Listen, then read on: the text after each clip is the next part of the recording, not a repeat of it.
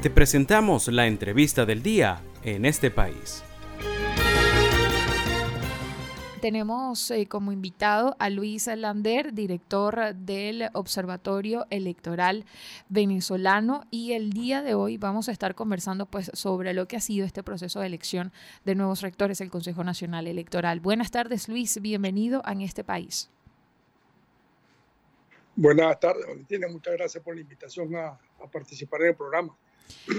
Gracias Luis por atendernos a, esta hora de la tarde y pues recientemente se dio a conocer que el Comité de Postulaciones acelera entrega de lista de candidatos a rectores del Consejo Nacional Electoral. A tu juicio, Luis, eh, ¿cómo se ha desarrollado este proceso en cuanto a lo que ha sido las postulaciones de candidatos?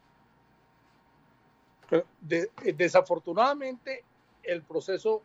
empezó mal. Y digo que empezó mal porque, porque de una manera abrupta, un grupo de rectores principales y suplentes del Consejo Nacional Electoral, eh, que todo el mundo político identificaba como los rectores más próximos al oficialismo, decidieron presentar su renuncia ante el Consejo Nacional Electoral, produciendo un vacío un vacío en el, en el, en el poder electoral que requirió que se iniciara este proceso que estamos, que estamos avanzando, avanzando ahora. Fíjense que es tan, tan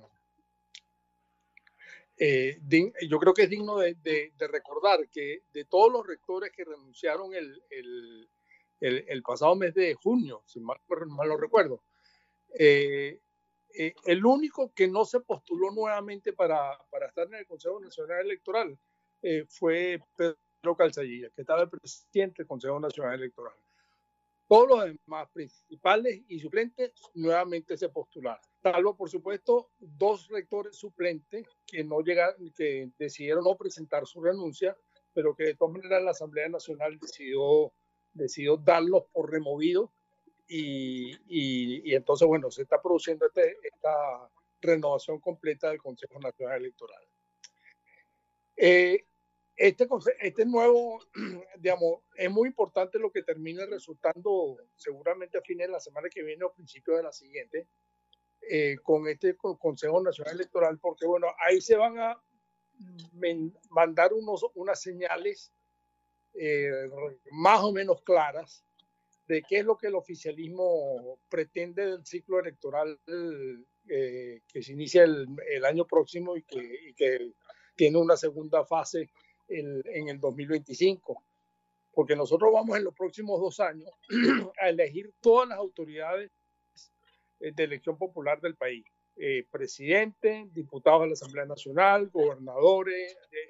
alcaldes,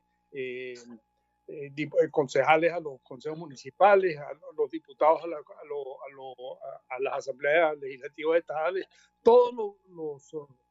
los, funcionarios electos entre el 2024 y 2025, si se cumplen lo que la Constitución establece como los plazos constitucionales para los distintos, para los distintos funcionarios,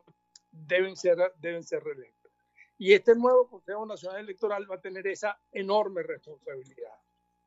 Y por eso que es muy importante la señal que pueda, en definitiva, enviar claramente el oficialismo, porque el oficialismo tiene una mayoría absoluta en la Asamblea Nacional y puede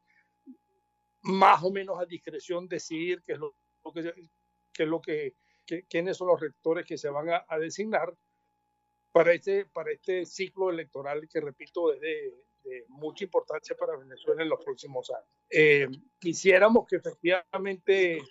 hubiese una, un Consejo Nacional Electoral que de alguna manera representara más globalmente al país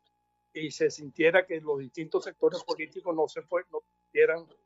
del todo excluidos y relegados de este proceso y que no fuese un, un Consejo Nacional Electoral demasiado cargado hacia el oficialismo y sin participación de otros sectores políticos del país. Luis, em, te saluda Miguel Valladares. Eh, quisiera preguntarte, ahora que, ya conocemos los nombres de estos, de estos postulados, ¿cuáles son los pasos que se van a dar para escoger quiénes serán los rectores del Consejo Nacional Electoral? Bueno, ya están en la fase final. Esa lista ya fue presentada en la Asamblea Nacional la lista de, de los postulados, porque bueno, porque hubo un, primer momento donde hubo las postulaciones de los distintos sectores de, la sociedad para candidatos a rectores. El, el, el, comité de postulaciones revisó las credenciales de todos esos eh, postulados, 150 y tantos, eh, retiró de la lista a aquellos que no cumplían con los requisitos que establece la Constitución y la Ley Orgánica del Poder Electoral para ser rectores, y la que se presentó ahora a la Asamblea Nacional es una lista de todos los candidatos que fueron postulados que cumplen con los requisitos para ser rectores. Lo que corresponde ahora es que la Asamblea Nacional,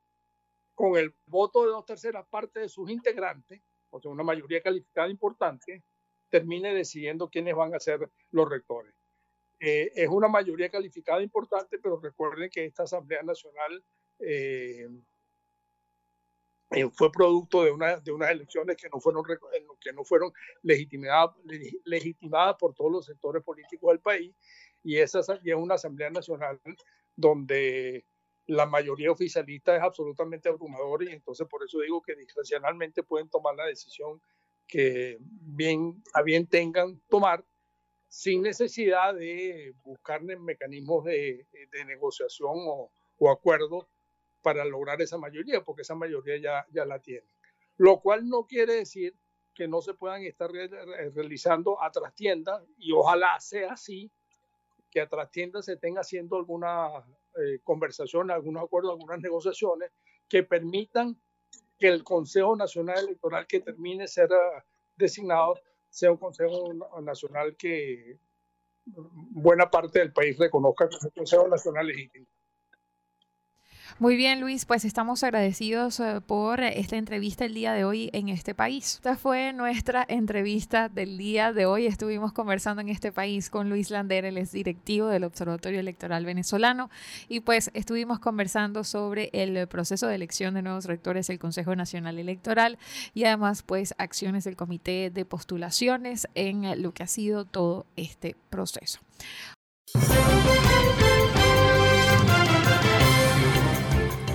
Esto fue la entrevista del día en este país. Para conocer más el programa, síguenos en nuestras cuentas en redes sociales. Estamos en Twitter e Instagram como arroba en este país radio y visita nuestra página web www.enestepais.info.